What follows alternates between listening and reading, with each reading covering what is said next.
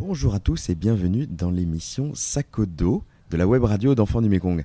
L'émission Sakodo va à la rencontre euh, d'un volontaire bambou, un volontaire qui a donné un an de sa vie euh, pour euh, l'éducation, pour les enfants, qui a fait le choix donc de partir au fin fond de, de l'Asie, au fin fond de la brousse. J'ai la joie d'accueillir Clotilde à Vientiane. C'est pas tout à fait la brousse, Vientiane est la capitale du Laos. Clotilde a 25 ans, elle, elle vient aussi d'une grande ville, Paris. Et elle a fait euh, ce choix, euh, euh, après quelques années déjà de, de, travail comme sage-femme, elle a fait ce choix de, de, partir comme volontaire. Clotilde, merci d'être avec nous aujourd'hui. Est-ce que tu peux nous raconter un petit peu ce que tu fais ici? Quelle est ta mission? Bonjour à tous. Donc, je suis arrivée début août pour une mission de responsable pédagogique et orientation pour trois foyers euh, de jeunes étudiants à Vientiane. Donc j'ai différents pôles dans ma mission, euh, tout ce qui est euh, développement de l'animation pour répondre à des critères pédagogiques, avec notamment trois temps forts dans l'année avec les rencontres des trois foyers pour des interfoyers, et tout le côté orientation où je dois en fait euh, essayer de développer euh, le référentiel euh, de, formation au Laos pour qu'il soit à jour à la fois pour les responsables des foyers et pour les autres volontaires bambou. Alors qu'est-ce que c'est qu'un foyer en fait? Ce sont des jeunes orphelins ou qu'est-ce que qu'est-ce que c'est en fait qu'un foyer? Est-ce que tu peux nous expliquer un petit peu? Alors un foyer c'est en fait une maison qui accueille les jeunes qui sont parrainés par nos parrains, par l'association parce que souvent ces jeunes qui sont parrainés sont originaires de villages euh, pauvres et euh, bah, pour étudier à Vientiane, ils n'ont pas euh, les moyens de se payer un, logement et donc souvent ils sont logés régulièrement chez des, dans des congrégations, chez des sœurs qui créent en fait une maison d'accueil pour les jeunes. Donc ils sont issus de villages isolés qui sont parfois à 2 heures, 3 heures, 5 heures de Vientiane. Mhm. Et en fait, dans leur village, il n'y a pas de.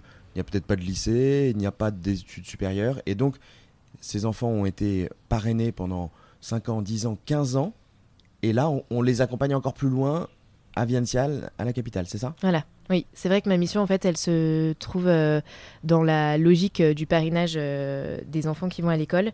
Et ben après, on n'a pas envie de, s'arrêter là et couper le parrainage. Et en fait, bah, ils ont été scolarisés, c'est déjà bien. Mais on veut leur proposer la chance de, de pouvoir faire des études pour ensuite avoir l'assurance d'un emploi. Et donc, à ce moment-là, c'est sûr qu'ils sont obligés de se déplacer dans des plus grandes villes, d'où euh, les foyers pour. Euh, ah oui, donc ils sont pas du tout orphelins en fait. C'est juste, euh, ils, poursuivent leurs études à la capitale. Alors, c'est pas un orphelinat. Maintenant, après, chacun a des vécus différents et il y a des, des étudiants qui ont des difficultés familiales, qui ont été recueillis par leurs grands-parents, parce que voilà, il y a aussi plus de décès qu'en France, il y a beaucoup d'accidents, etc. Mais la plupart ont leur famille et rentrent que pendant les vacances dans leur famille parce qu'ils n'ont pas aussi les moyens de payer le transport tout le temps. Et alors, quand ils arrivent à Vientiane, ils font poursuivre des études dans quel domaine? Alors, c'est très varié. Ça peut être des études euh, dans des facultés euh, de langue, de tout ce qui est euh, technique, mécanique. pour, pour les filles, on a aussi en fait au foyer une école de couture qui a été créée il y a maintenant trois ans, où il y a une formation de couture sur un an dans ces jeunes qui sont formés. Euh, l'année d'après, il y en a euh, sur la promo qui sont choisis pour devenir professeurs, donc ils sont directement en fait embauchés par l'école de couture. Et donc cette année, on a quatre euh, nouveaux professeurs qui, qui descendent de la promo de l'année dernière en fait, donc ça c'est chouette. Génial. Mm.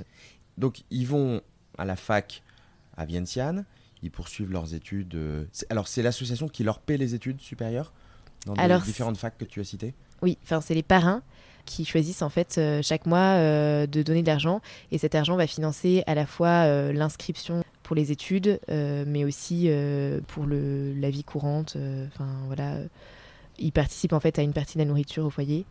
Pour une partie après eux ça va leur servir pour les transports donc c'est ce qu'on appelle chez Enfants du Mekong un parrainage étudiant. C'est un petit peu plus cher parce que forcément ils sont logés en ville, donc et puis il y a les facultés à payer, donc ça coûte plus cher qu'un parrainage classique. Et donc, euh, toi concrètement, donc, euh, ils vont à la fac et puis ils te rencontrent après, ces jeunes de trois foyers, le week-end, le, le, soir. À quel moment tu les rencontres? Voilà, alors en fait, comme ils ont cours la journée, moi je les rencontre euh, plutôt bah, quand ils rentrent de l'école. généralement, ils terminent vers 16h30. À ce moment-là, ils rentrent dans les foyers et donc moi je viens les voir régulièrement pour bah, faire des activités avec eux ou leur proposer une soirée film, un petit jeu ou des intervenants qui vont leur faire des formations. Et donc je les vois plutôt le soir et les week-ends. Est-ce que tu peux nous décrire un peu les différents types d'activités que tu fais avec, avec ces jeunes? Oui, alors ça peut être des activités euh, créatives, ça ils adorent parce qu'ils sont hyper euh, créatifs et ils m'apprennent beaucoup plus que ce que je leur apprends.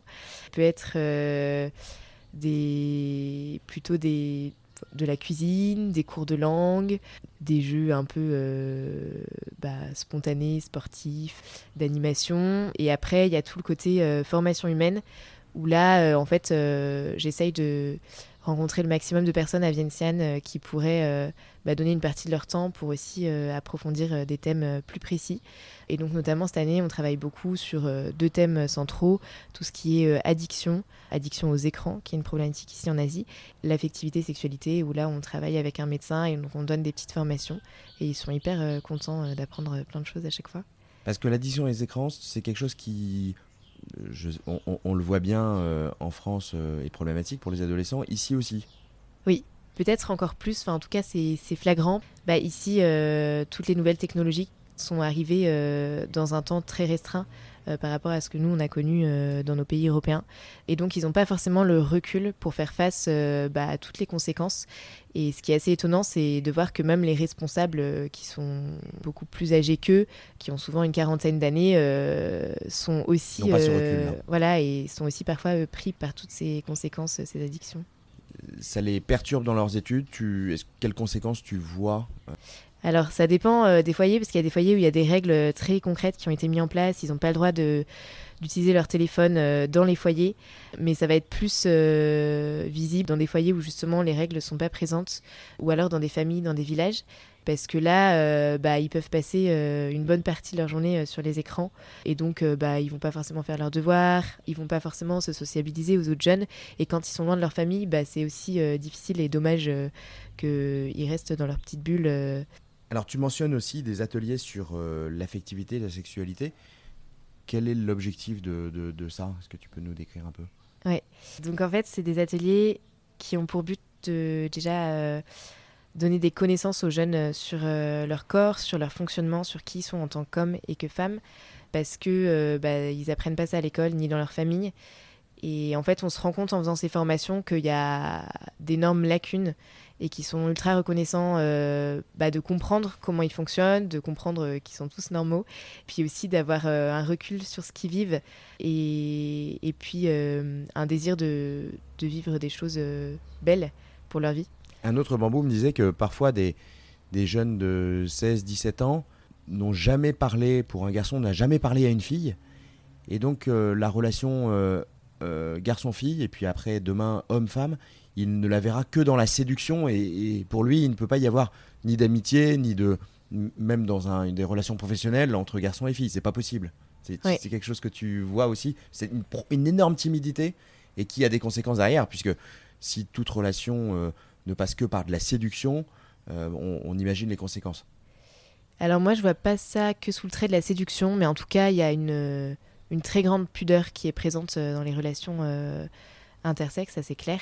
Et ce qui fait aussi qu'il y a énormément de tabous sur ces sujets-là et qu'ils ont peu l'habitude d'en parler. Donc déjà rien que de, en fait, libérer un petit peu euh, le langage euh, à ce sujet-là en ayant des belles conversations dessus, en voyant qu'en fait euh, on peut en parler de manière constructive, et ben c'est déjà hyper bénéfique pour eux parce que après ils osent aussi poser leurs questionnements, leurs interrogations et on découvre bah, qu'ils ont parfois des questions qui pour nous paraissent évidentes, mais en fait ils n'ont jamais eu l'occasion d'en parler parce que à cause de ces tabous en fait. Et tu te fais aider de, de, de là-haut, de locaux pour aborder ces sujets? Alors, je me fais aider euh, notamment d'une responsable de foyer qui parle euh, très très bien français et heureusement qu'elle est là parce que j'aurais pas euh, le culot d'aborder ce sujet en là-haut toute seule. et du coup, ce qui est chouette aussi, c'est que justement, il y a un double regard. Moi, ce que je peux apporter et à la fois elle qui arrive à, me guider et... Donc on les construit en, en, profondeur, on les aide à se construire en profondeur. Ouais, c'est l'objectif. Alors revenons un peu sur ton parcours. Donc toi, tu as travaillé euh, comme sage-femme euh, euh, plusieurs années. Comment la mission là te t'aide à grandir? Sur plein d'aspects différents. bon, de toute façon, déjà, je pense que pour n'importe qui, le fait de partir à l'étranger, mais surtout dans une culture différente. Ça fait grandir sur plein d'aspects. Ça permet aussi de peut-être de, se décentrer de soi de manière plus approfondie que ce qu'on peut faire dans son simple pays. Au-delà de ça, moi, la, mission que j'ai, elle m'apporte énormément euh, parce que fait, j'adore être avec les jeunes, euh, passer des moments avec eux, c'est top. Mais à la fois, là, je vois euh, justement bah, plus tout le côté théorique qui se trouve derrière toute la construction de la pédagogie, tout ce que je choisis de faire, en fait, il faut que ce soit réfléchi, que c'est un but précis, et même si en fait les jeunes s'en rendent pas compte. Et donc ça, c'est génial parce que je leur fais vivre des moments, et à travers ces moments, bah, ils prennent du plaisir, ils sont heureux, et en fait, ils se rendent pas compte que bah, ce petit moment, ils s'en souviendront peut-être toute leur vie, et que plus tard, ça va les titiller. Et en fait, c'est aussi un peu le but de cette formation. C'est pas forcément de les briefer de manière théorique sur plein d'aspects hyper important pour leur vie, mais de leur faire vivre plutôt euh, les choses pour que plus tard aussi, euh, quand à leur tour, eux, ils auront une famille et des enfants, et eh ben, ils se rappelleront qu'il euh, il y a 10-15 ans, dans ce foyer, ils avaient fait ça et qu'ils avaient adoré, ou que bah, la responsable de foyer, elle est traitée de cette manière, qu'elle répondait de cette façon à telle situation, que en fait, ça leur a donné envie de faire pareil. Et ça, ce serait top. Donc l'objectif, c'est que, c'est que demain, ils puissent s'inspirer de ça pour faire la même chose. Exactement. À la fois pour leur famille et puis aussi euh, pour leur pays, on l'espère, parce que euh, ça leur donne euh, envie en tout cas d'y croire surtout. Parce que je pense que c'est aussi le point central dans ces foyers, c'est que c'est un lieu d'espérance et que on refuse de rester dans la fatalité de leur situation familiale, culturelle, pour, pour leur dire bah non en fait ça s'arrête pas là et, et, en fait vous avez le droit de, de croire en, vos rêves et de vouloir les réaliser. Depuis ton arrivée, tu as fait énormément de, rencontres avec ces jeunes, avec les responsables locaux. Est-ce qu'il y en a une qui t'a profondément marqué et qui va peut-être t'inspirer toute ta vie? Il y, en aura, il y en aura plusieurs, c'est sûr. Mais là, je pense à Noun. C'est euh, une jeune étudiante euh, d'un des foyers de. Et en fait, c'est une des plus jeunes étudiantes que j'ai parce qu'elle a 15 ans.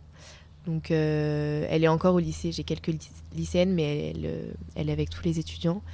Et elle est impressionnante parce que même sans pouvoir parler là-haut directement avec elle, elle m'a tout de suite accueillie. Euh, je me rappelle très bien la première fois que je l'ai vue.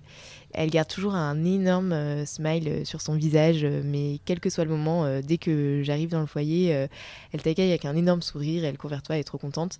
Et c'est rigolo parce qu'en fait, on peut pas échanger beaucoup plus. Euh, on parle quelques petits mots de là-haut, quelques petits mots d'anglais par-ci par-là. Et elle est toujours euh, ultra heureuse. Et en fait, ce qui m'a marqué, c'est que plus tard, j'ai appris qu'elle avait une maladie. Puis j'ai découvert que parfois, elle avait des, électrodes euh, après des passages à l'hôpital. Et je m'y attendais pas, en fait, par sa joie.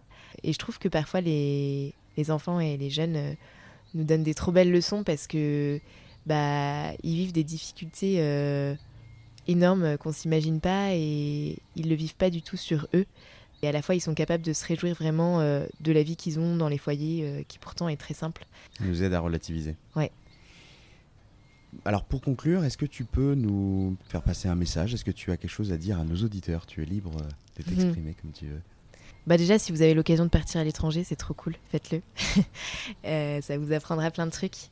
Bah peut-être un truc plus personnel que je peux partager de ma mission, c'est que moi, ça me, cette année, ça m'apprend le sens vivant euh, du bien commun, concept que je connaissais en théorie. Mais, mais en fait, là, j'ai vraiment euh, découvert que c'était quelque chose de palpable et de sensible et qu'on pouvait euh, vraiment découvrir au contact d'autres très différents de nous.